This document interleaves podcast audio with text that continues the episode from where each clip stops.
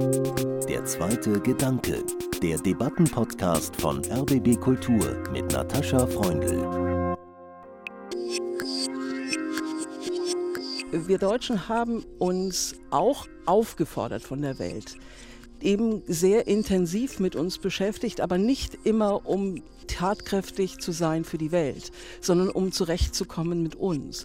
Und damit verbleiben wir sehr oft in diesem Selbstgespräch und vermeiden das, was Kant das Primat der Praxis genannt hat, nämlich, dass es zuerst einmal darum geht, welttauglich zu sein, Mitglied einer Gemeinschaft dergleichen zu sein. Der Krieg ist so grausig, fürchterlich für die Empfindung, aber auch für den sachlichen Blick dass er eben gewissermaßen neu fragt, was es war. Und das heißt, was ist meine Haltung zur Welt persönlich? Wenn dann Sokrates sagt, ich weiß, dass ich nichts weiß, ist das auch eine Antwort, aber es ist ein ganz großartiger Pol, der nicht auf Rechthaberei beruht. Überforderung, Putin und die Deutschen. Als ich diesen Buchtitel von Bettina Stangneth las, dachte ich sofort, genau, wir sind alle überfordert von diesem Krieg. Ich bin es jedenfalls. Oft bin ich auch überfordert von deutschen Debatten, wo nicht selten eher vor Zelensky oder der NATO gewarnt wird als vor Putin. Wie gut, dass wir Philosophen haben, die Aufklärung versprechen oder versuchen. Ich bin Natascha Freundl und freue mich sehr, heute den zweiten Gedanken mit zwei herausragenden Denkern zu bestreiten. Bettina Stangneth ist selbstständige Philosophin. Sie selbst sagt lieber Philosoph in Hamburg und von dort zugeschaltet. Herzlich willkommen, Frau Stangneth. Ja, hallo aus Hamburg. Und der Filmemacher, Jurist und Autor Alexander Kluge ist in München mit uns verbunden. Auch er hat ein neues Buch als Reaktion auf den Ukraine-Krieg. Kriegsfibel 2023, so heißt es. Ich freue mich sehr, dass Sie dabei sind, Herr Kluge. Hallo. Hallo. Für die ersten Gedanken ein Zitat aus Ihrem Buch, Alexander Kluge. Ich hätte nie angenommen, dass es nach den Erfahrungen in Mitteleuropa 1945 und 1918 noch einmal nötig sein würde, mit dem Denken neu anzufangen. Was heißt für Sie in diesem Zusammenhang mit dem Denken neu anfangen? Es heißt, auf eine äh, verwirrende Herausforderung, auf eine Überforderung, wie es in diesem schönen Büchlein heißt, von Frau Stangnett, zu antworten. Und das heißt, man muss sich neu sortieren, sich und das Gegenüber, den Gegenstand. Und es gibt ein schönes Buch von Immanuel Kant und Frau Stangnett hat ja promoviert über Immanuel Kant und es ist ihr vertraut. Was heißt sich im Denken orientieren? Und da fängt Immanuel Kant ganz einfach an. Ich habe Horizonte. Ja?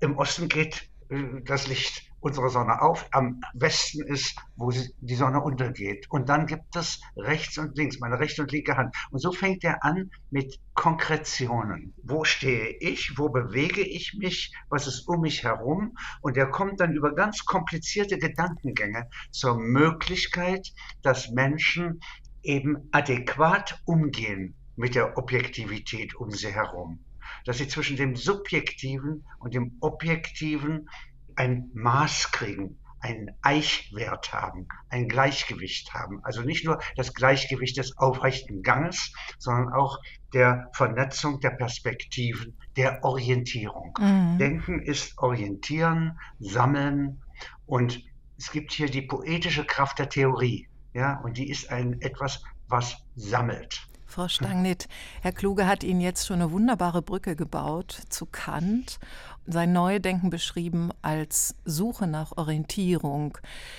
Schließen Sie sich da an? Ich bin so ein bisschen skeptisch, was die Fähigkeit des Menschen angeht, sein altes Denken loszuwerden. Das ist ein bisschen schwierig. Was mich aber besonders wundert, ist, was jetzt so irritierend ist. Denn als Herr Putin sich entschieden hat, seine Armee auf die Ukraine zu jagen, ist ja gar nichts groß Neues passiert.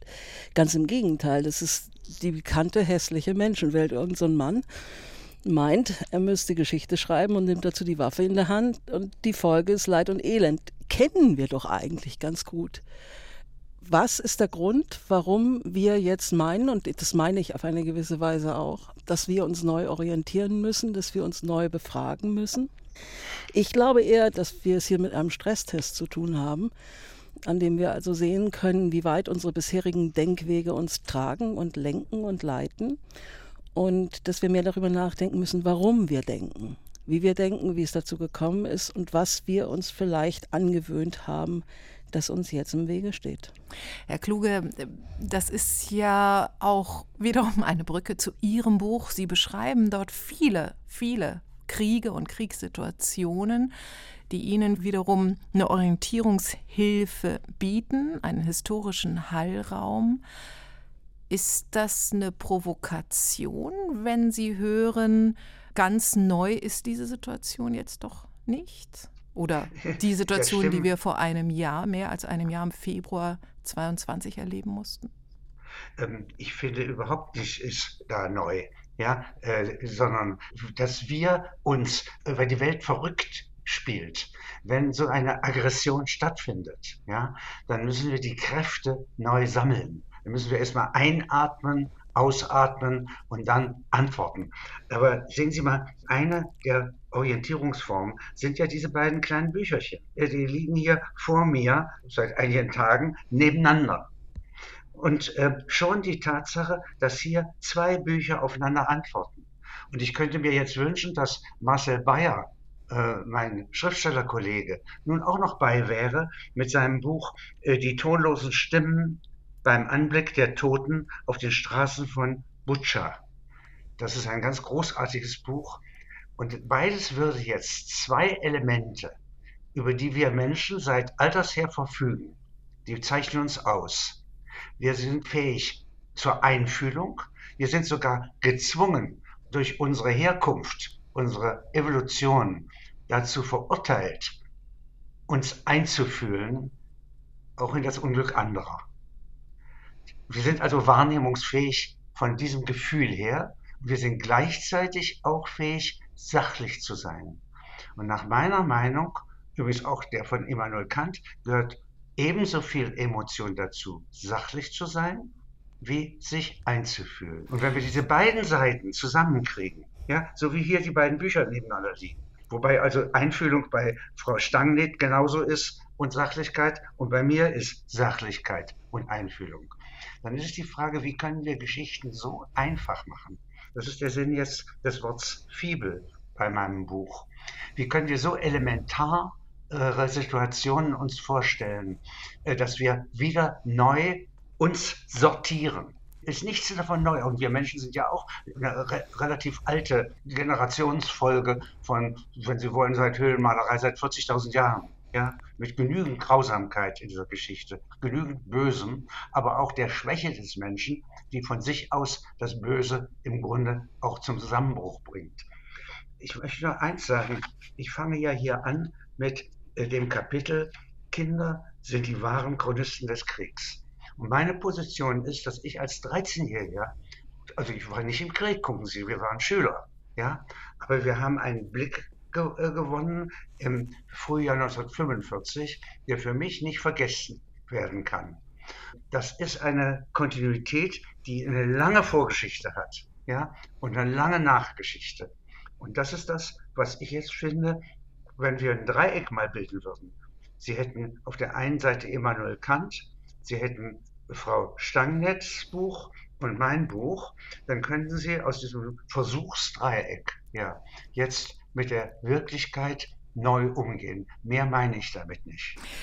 Dann steigen wir doch gleich mal in den historischen Horizont auf, der für Bettina Stangnetz so wichtig ist und den Sie auch gerade markiert haben, Alexander Kluge.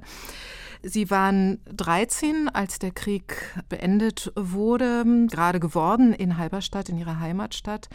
Heute sind Sie 91 und leben in München. Ähm, Sie beschreiben aber die Flucht im Feuersturm von Halberstadt und die Begrüßung der US-Soldaten mit weißen Fahnen von den Halberstädtern als ganz prägende Erinnerungen an das Frühjahr 1945. Und Frau Stangnet, Sie erheben in Ihrem Buch ja einen schweren Vorwurf gegen uns Deutsche. Sie schreiben nämlich der Weltenbrandstifter von gestern, der seit Jahrzehnten aus der Geschichte lernt, erkennt das Feuer nicht sofort, nur weil es diesmal ein anderer gelegt hat. Wollen Sie sagen, dass die Vergangenheitsaufarbeitung in Deutschland, mit der sich auch Alexander Kluge sein Leben lang beschäftigt hat. Alle ihre Bücher, das haben Sie mir, Herr Kluge, auch noch mal im Vorgespräch gesagt, beschäftigen sich mit der deutschen Verantwortung im Zweiten Weltkrieg. Wir haben diesen Krieg ausgelöst. Äh, wir haben Menschheitsverbrechen begangen, auch massiv in der Ukraine, die komplett besetzt war, genauso wie Belarus. Und Ihr Vorwurf, Frau Stangnet, ist nun, dass die Vergangenheitsaufarbeitung in Deutschland vorbildhaft, wir sind stolz darauf weltweit, kein Sensorium für neue Menschheitsverbrechen hervorgebracht hat. Wie kommt das? Naja, zunächst einmal sind wir nicht immer so stolz darauf, wie andere Menschen denken. Und zum anderen ist Ihre Frage das beste Beispiel dafür, worum es mir geht. Deutsche rechnen ständig mit Vorwürfen. Was soll daran ein Vorwurf sein, wenn man ein Unvermögen beschreibt? Ich, wenn ich Ihnen jetzt sage, Sie können nicht fliegen, dann ist das kein Vorwurf, sondern Vermutlich, wir kennen uns nicht, eine Tatsache. Problematisch ist es, wenn Sie mir nachher zum Abschluss das Fenster aufhalten und nicht die Tür. Das ist der Unterschied. Also es, Deutsche rechnen ständig damit, Vorwürfe zu hören, auch weil sie sich irgendwo Vorwürfe machen, die Sie ja eben auch aufgezählt haben und sich dazu in irgendein Verhältnis setzen. Das Problem mit diesem Wunsch, das Denken neu zu sortieren und für sich einen Halt zu finden, ist, dass es das Denken zu einem Panzer macht. Also zu einem Panzer, den ich mir aufbaue als Distanz zur Welt. Und das Problem, das wir haben in Kriegszeiten, ist, dass wir den Luxus dazu nicht haben. Wir haben eine Welt, in der Unrecht geschieht, in der Menschen leiden, in der etwas passiert, was aufhören muss. Das ist so ähnlich, als wenn Sie über die Straße gehen und vor Ihnen fällt jemand vom Fahrrad. Da denken Sie auch nicht, oh Gott, oh Gott, ich kann kein Blut sehen, sondern da helfen Sie.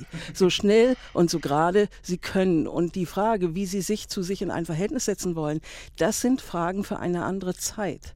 Und wir Deutschen haben uns auch aufgefordert von der Welt, eben sehr intensiv mit uns beschäftigt, aber nicht immer um tatkräftig zu sein für die Welt, sondern um zurechtzukommen mit uns. Und damit verbleiben wir sehr oft in diesem, in diesem Selbstgespräch und vermeiden das, was der nun schon ein paar Mal beschworene Herr Kant das Primat der Praxis genannt hat, nämlich, dass es zuerst einmal darum geht, welttauglich zu sein, mitmenschlich tauglich zu sein, Mitglied einer Gemeinschaft dergleichen zu sein.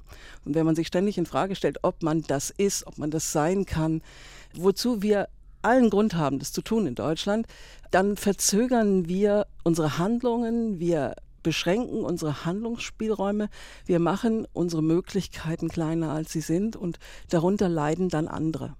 Der Panzer ist ja auch für Sie, Alexander Klug, ein wichtiges Thema in Ihrem Buch. Ähm, ein wenig hilfreiches Ding, so ein Panzer macht bewegungsunfähig, geht vielleicht diese Verhärtung bis ins Herz zu einer Versteinerung des Herzens und Sie schreiben dagegen an.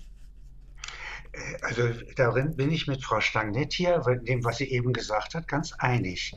Die zweite Station hier in dem Buch heißt die Utopie der Panzerung. Der Glaube, dass ich, wenn ich mich panzere oder absichere, zum Beispiel durch eine Abschreckung, ja, im Weltmaßstab, dass ich dann sicher sei. Aber der Panzer zieht ja die Geschosse geradezu an. Und manche Panzer sind eiserne Särge in denen die Soldaten verbrennen. Das muss man einmal wahrnehmen. Aber was ich hauptsächlich meine ist, wenn ich das Herz panzere, kann es nicht pumpen. Wenn ich den Atem panzere, ja, dann kann ich nicht atmen.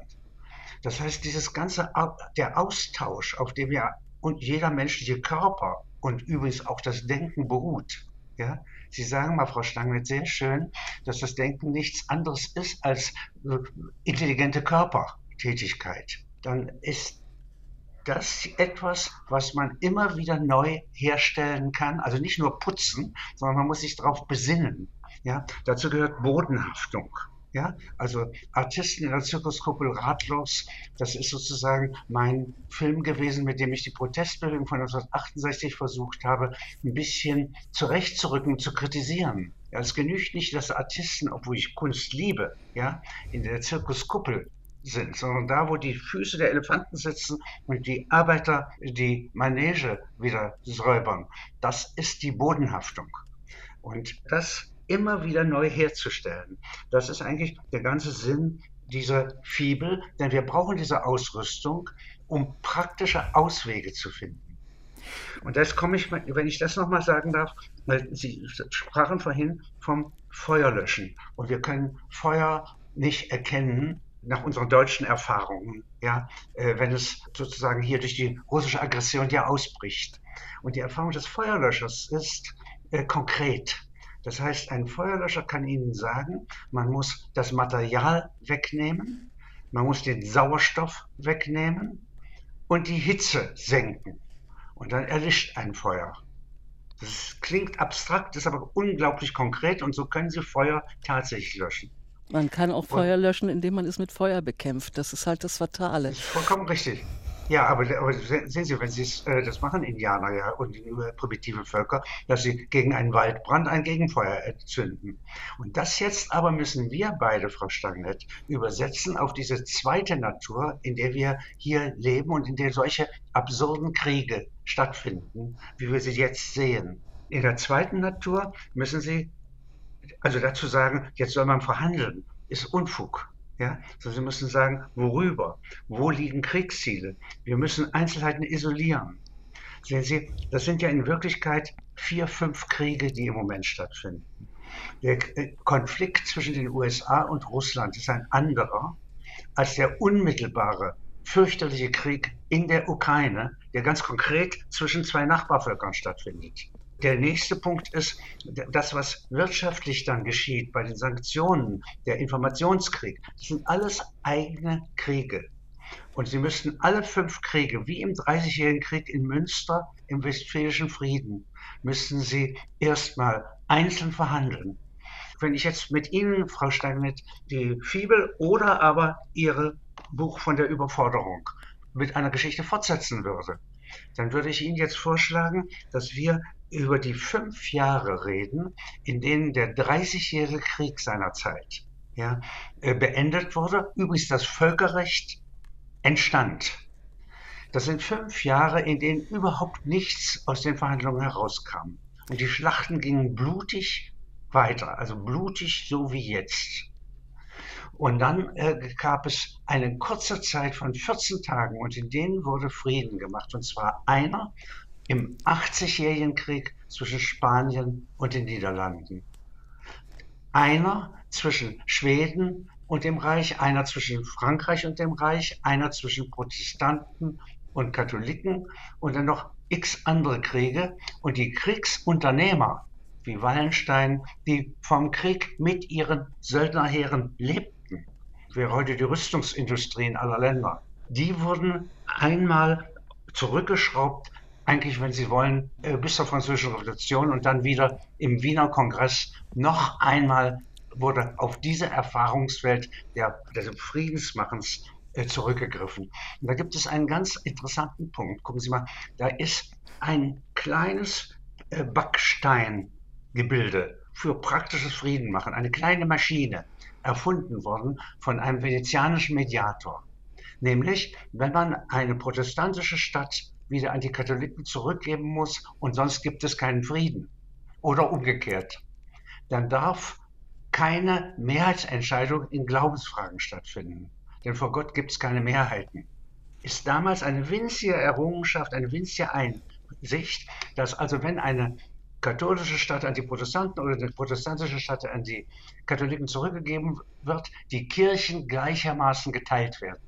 Ja, jeder kriegt seine Kirche.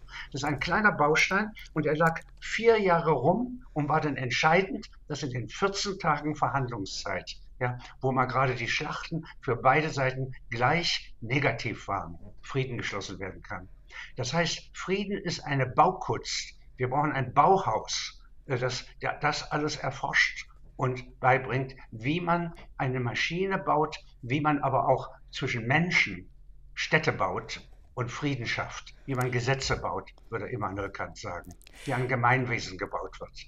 Naja, solche so große Anfänger, Herr Kluge, sind wir ja aber nicht. Also es ist ja auch Nein. nicht so, als wenn die Welt und die Menschheit nicht doch hier und da erstaunlicherweise mal Fortschritte gemacht hat.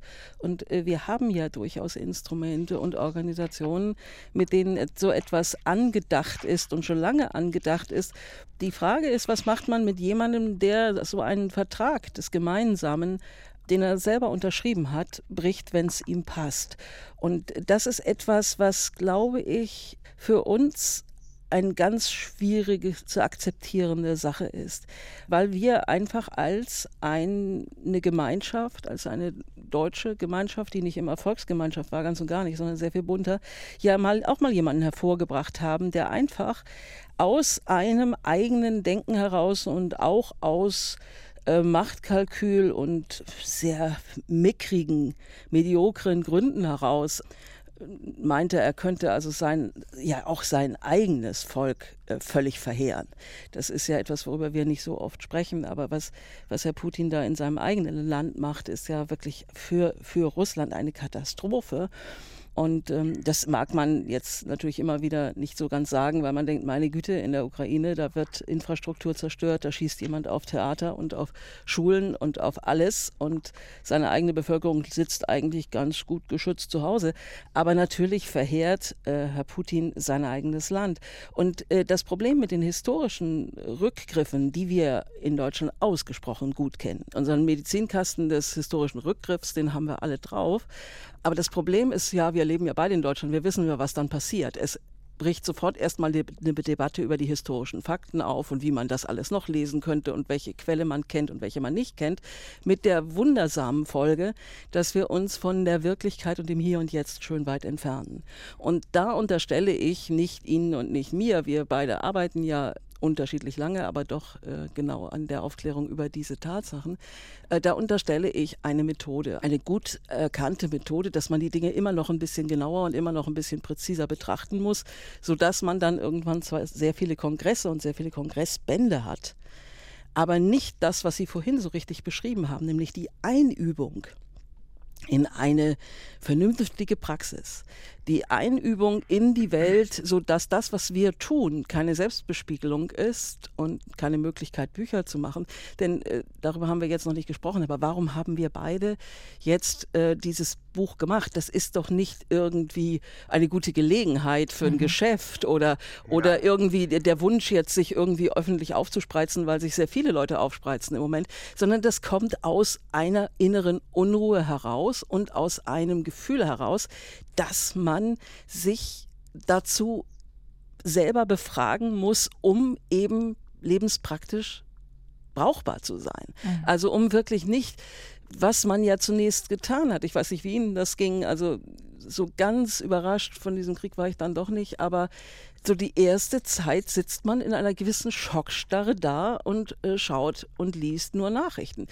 Das ist die wahrscheinlich natürlichste Reaktion.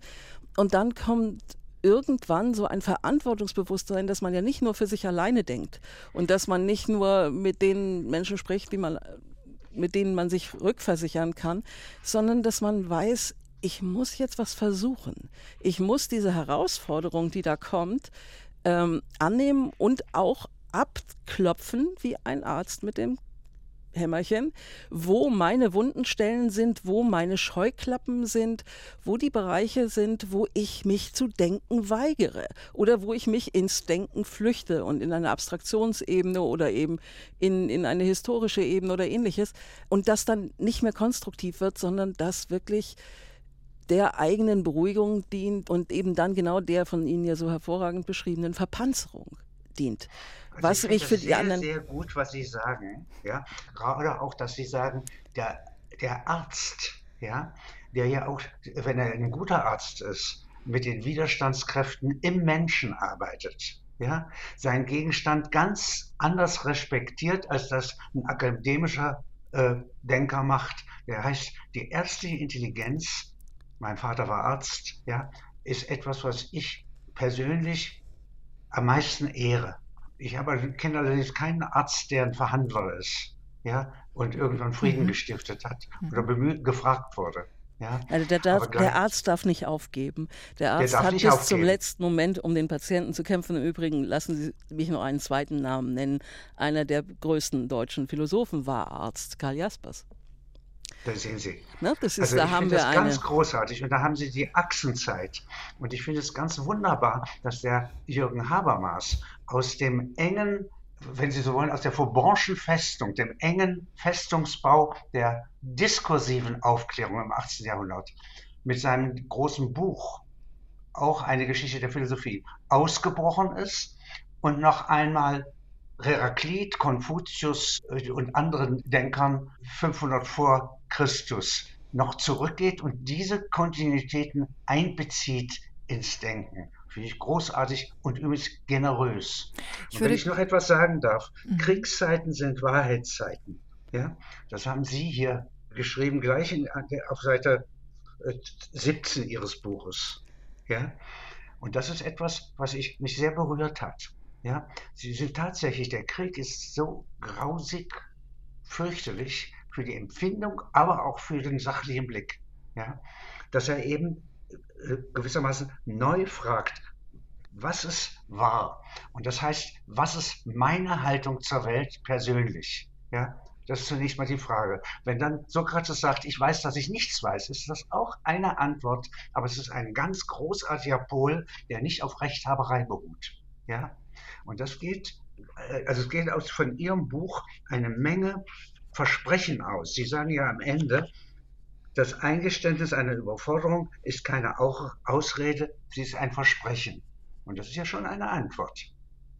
Was mich an dem Buch von Bettina Stangnet besonders hat aufmerken lassen und wo mir wirklich so ein Groschen gefallen ist, ist eben dieser Verweis auf die deutsche Vergangenheit, Zweiter Weltkrieg ausgelöst durch die Deutschen, Shoah und so weiter.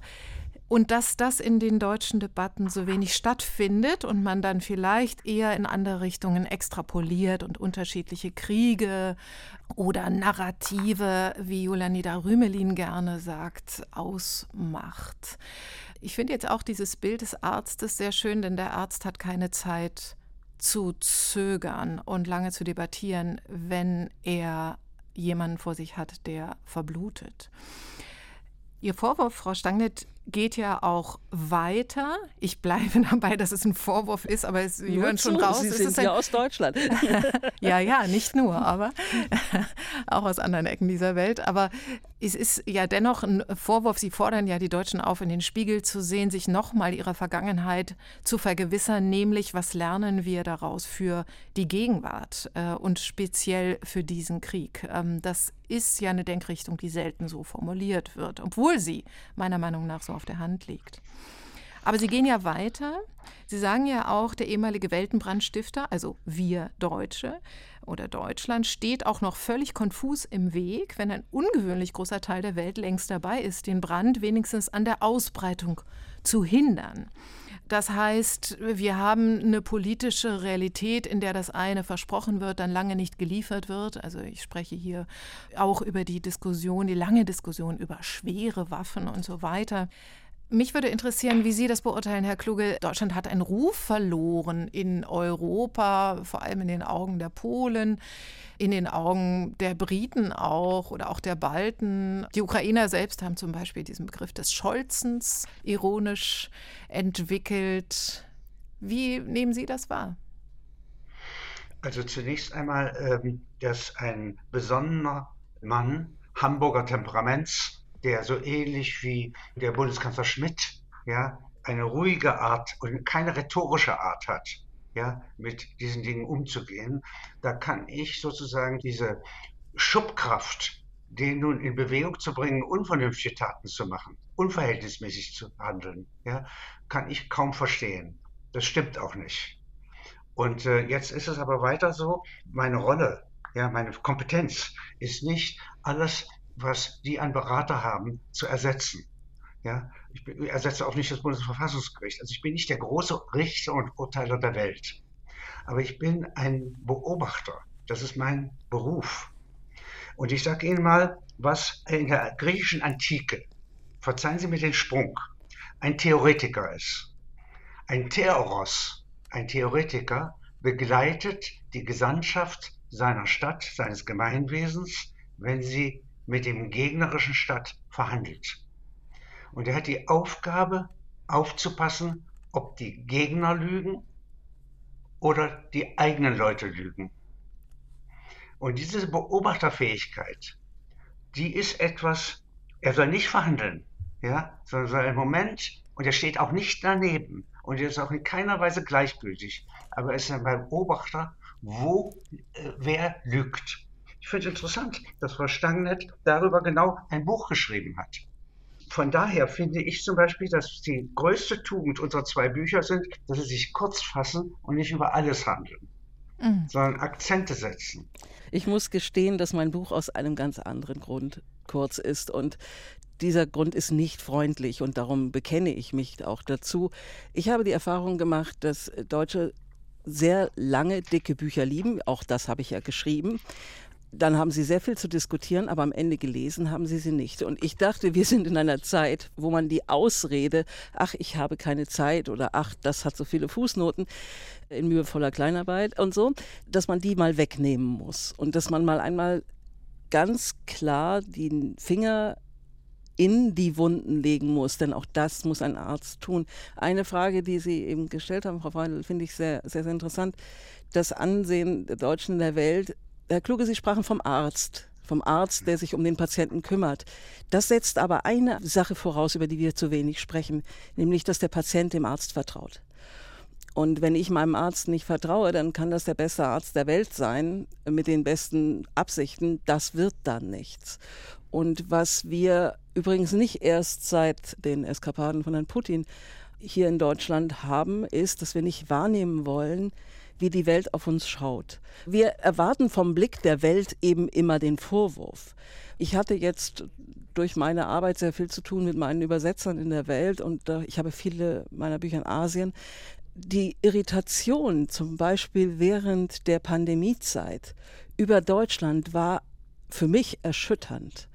Ich habe gemerkt, dass man plötzlich auf Deutschland auf eine ganz andere Weise guckt, als ich das bei uns in unseren ja auch gern selbstzerfleischenden Diskursen gesehen habe, nämlich wirklich eine Irritation, dass Deutschland irgendwie nicht klarkommt, dass wir mit der Aneignung unserer eigenen großartigen Wissenschaft und Technik nicht klarkommen, dass wir in vielerlei Hinsicht Technikskeptiker sind und uns im Weg stehen und vieles anderes mehr. Und das hat mich interessiert. Also es ist ja kein Buch, das jetzt bei mir entstanden ist aufgrund von Herrn Putin. Herr Putin und der Angriff auf die Ukraine hat nur es unmöglich gemacht, dass wir diese Dinge nur noch mit uns aushandeln. Wir sind Teil einer Weltgemeinschaft, die mit einer kriegerischen Handlung, die die ganze Welt betrifft, umgehen müssen. Und insofern ist unser Denken und unser Sprechen in Deutschland nicht mehr so unverbindlich, wie es das ist bei einer Pandemie, wo jedes Land seine eigenen Probleme hat. Also da, sind, da gebe ich Ihnen absolut recht. Ja, und das ist der eine Punkt. Nun ist es so, dass mein Buch, also ich habe ein Buch geschrieben über, wer ein Wort des Trostes spricht, Oh ja, ich kenne es. Und das ist jetzt sozusagen ein anderes Buch. Das würde jetzt auf das, was Sie jetzt gerade gesagt haben, direkter antworten.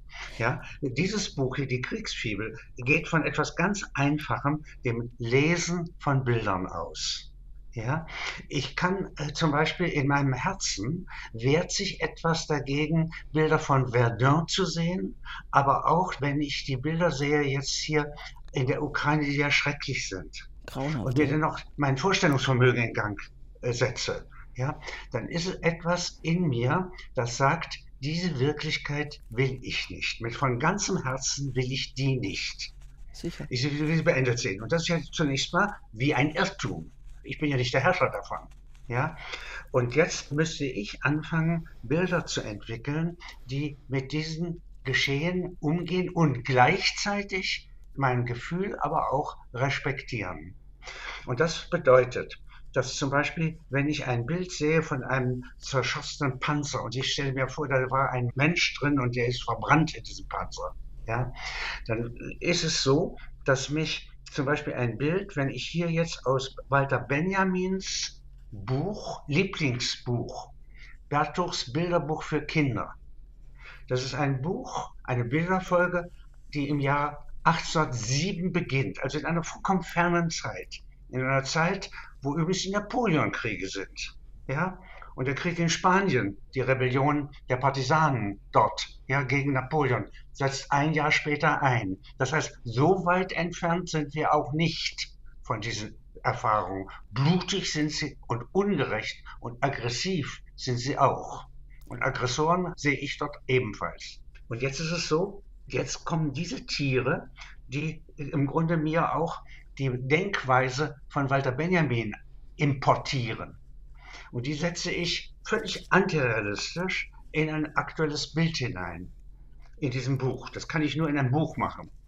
Und damit kriege ich jetzt erstmal eine Aufmerksamkeit, Verbindung zwischen dem, was ich innerlich fühle und wünsche, also der Grammatik des Optativs, des Konjunktivs, der Möglichkeitsform, ja, des Sinns, Notausgänge zu suchen in der Wirklichkeit, ja, und der Wahrnehmung. Ich bleibe sachlich und nehme wahr. Ich kann also den Panzer oder das Schreckliche angucken und gleichzeitig importiere ich aber etwas, was Sigmund Freud das Urvertrauen nennt, was Kinder haben.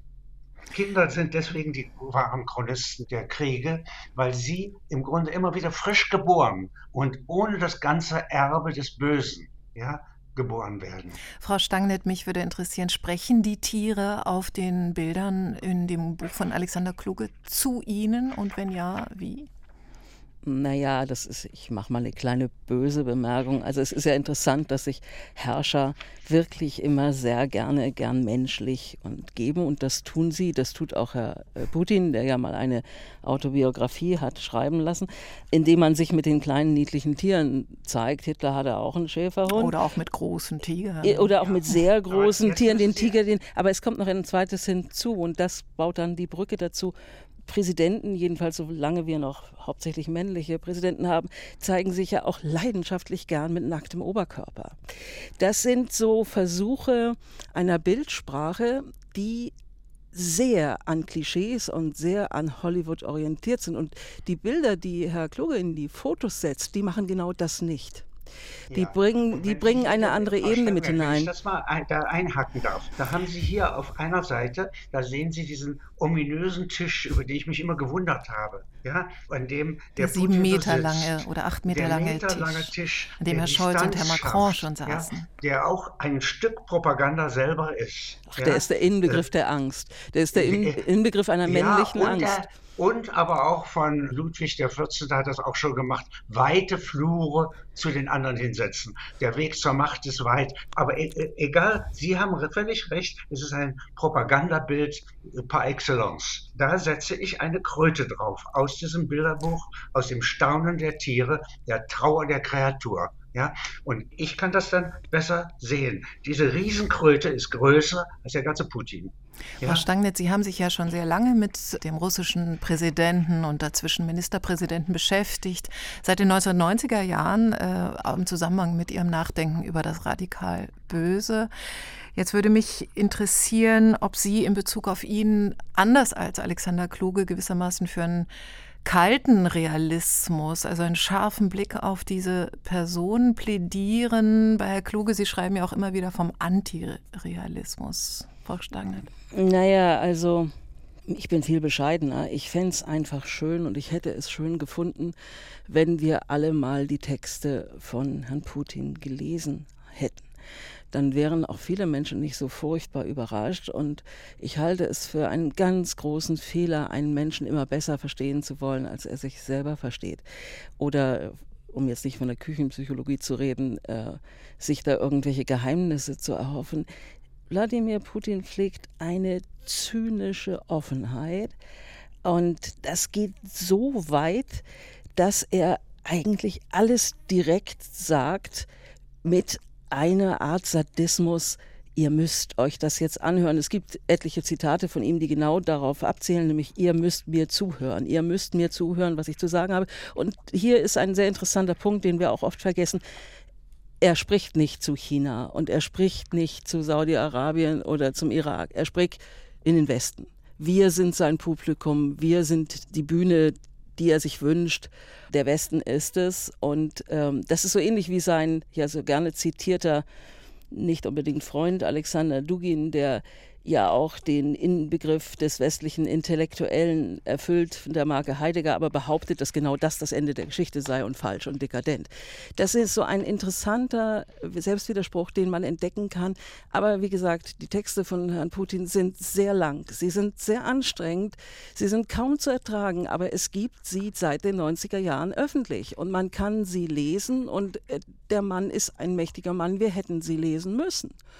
Und mich hat es interessiert. Das ist richtig. Und das ist jetzt sozusagen, wenn ich aber jetzt mal die andere Seite, ich widerspreche Ihnen nicht, Sie haben in dem Punkt recht. Und einmal, wenn Sie so sagen, er wie ein äh, bösartiger Lehrer, ja, der seine Schulklasse anspricht, sei er, ja, dann denke ich an Professor Unrat und den Film. ja. ja. und ich finde das sehr treffend. Jetzt möchte ich aber etwas Zweites dazu sagen. In meinem Buch, das zu Ihrem sehr gut passt, sind Filme, 13 Filme.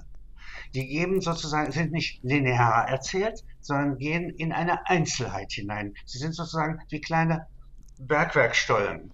Und da gibt es einen Film, da sehen Sie den Gorbatschow und den Loriot. Äh, die sitzen beide. Vico von Bülow. Äh, Vico von Bülow, der diese wunderbaren Bilder, äh, auch Antikriegsbilder im Grunde gemacht hat. Ja, der mit der Waffe des Witzes ja, tatsächlich gegen den Krieg was ausrichtet. Und die beiden sitzen in Bayreuth und haben eben dieses doch sehr defetistische, pessimistische äh, Drama von Wagner gesehen, die Götterdämmerung ja, wo alles untergeht und alles brennt. Und jetzt sitzen sie da bei Wein und der erzählt Gorbatschow, er war zwölf Jahre alt in Stavropol. Das liegt nicht weit weg von den heutigen Konfliktfeldern, also im Vorfeld des Kaukasus. Und da war er als zwölfjähriger Junge und sah 1942 die deutschen Panzer einfahren. Und er hat mit seinen Schulkameraden, sagt er, überlegt, ob man Molotow-Cocktails sammelt und äh, auslegt vielleicht auf der Straße. Also nicht hinwirft auf die Panzer, sondern wenigstens die Panzer behindert.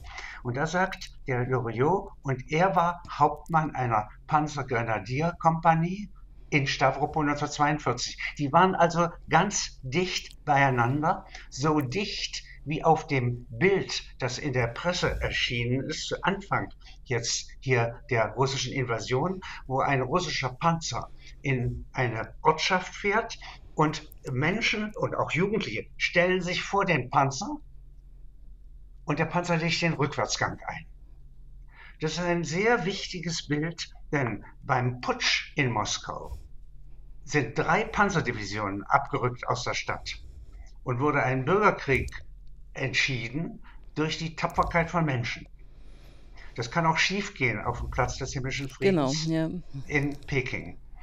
Und dieses Bild hier wird durch jetzt durch diese Erzählung und den Film mit Gorbatschow und Loriot für mich noch akzeptabler beziehungsweise noch intensiver, weil ich sehe, es hätte auch sein können, dass Loriot und Gorbatschow einander töten oder aber durch Glück gar nicht einander begegnen, obwohl sie in derselben Konfliktzone, in derselben Stadt sind und antagonistisch zueinander stehen.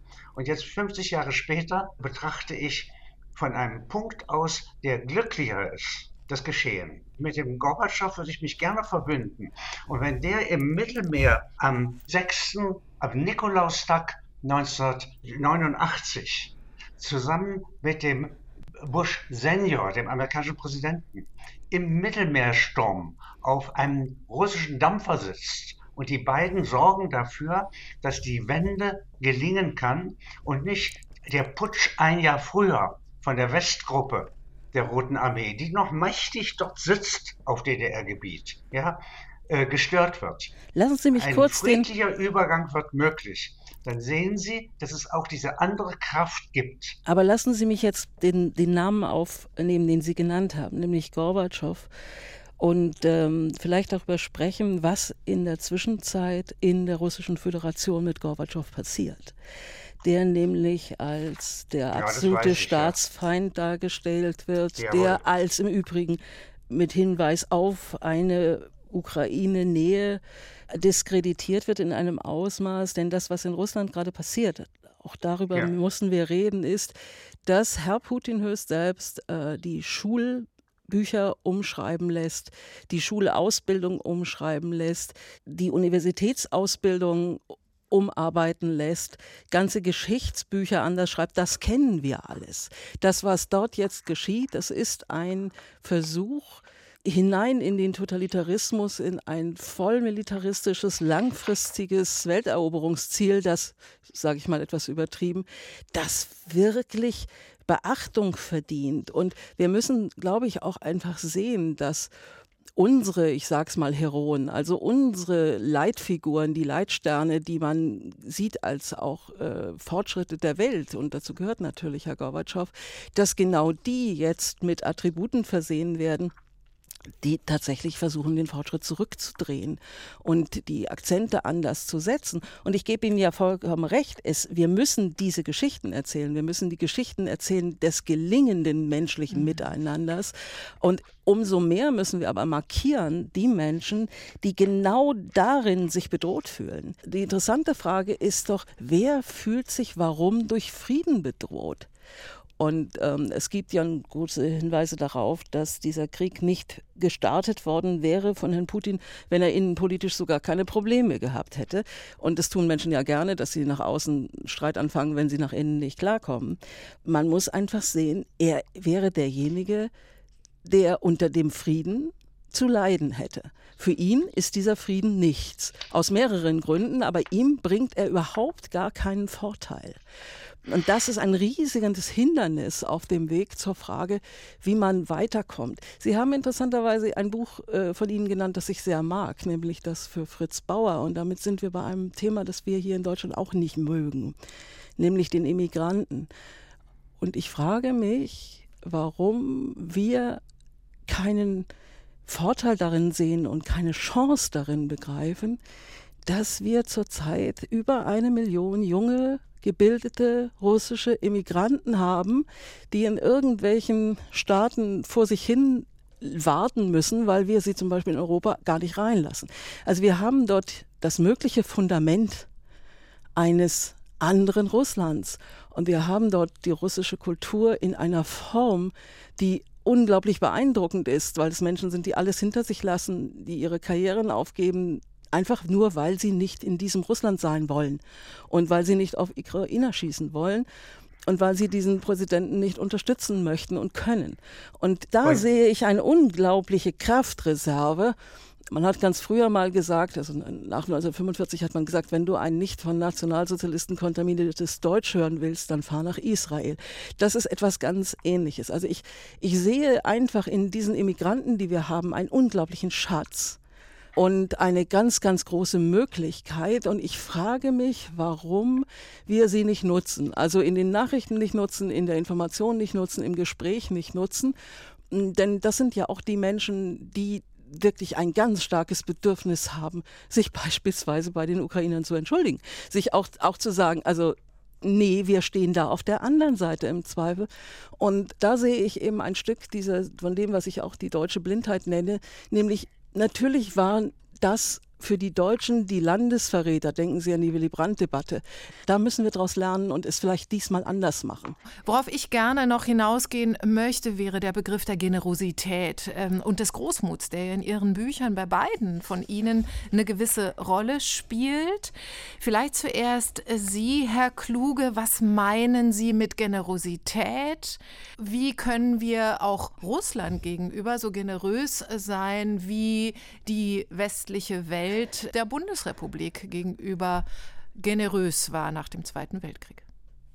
Das steht ja auf der ersten Seite schon in dem Buch Überforderung von Frau Stangenett, ja, wo sie sagt, also nicht die Bombenangriffe auf Deutschland, ja, sondern der Marshallplan, ja, die Generosität gegenüber einem Volk, das gewissermaßen an Schuld genügend auf sich geladen hat und dennoch wird es wieder aufgenommen. Das ist etwas, was ich generös finde. Generosität ist, wenn nach 400 Jahren Krieg zwischen Frankreich und Deutschland, unter anderem um die Frage, wem gehört Elsass-Lothringen, dann anschließend Schengen möglich wird, Es ist vollkommen egal heutzutage, ob das Saarland und Elsass-Lothringen zu Frankreich oder Deutschland gehört. Es ist europäisch.